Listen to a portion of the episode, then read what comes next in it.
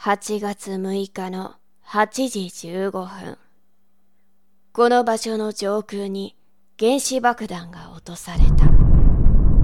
空襲警報は鳴らなくて、いつも通りの朝だった。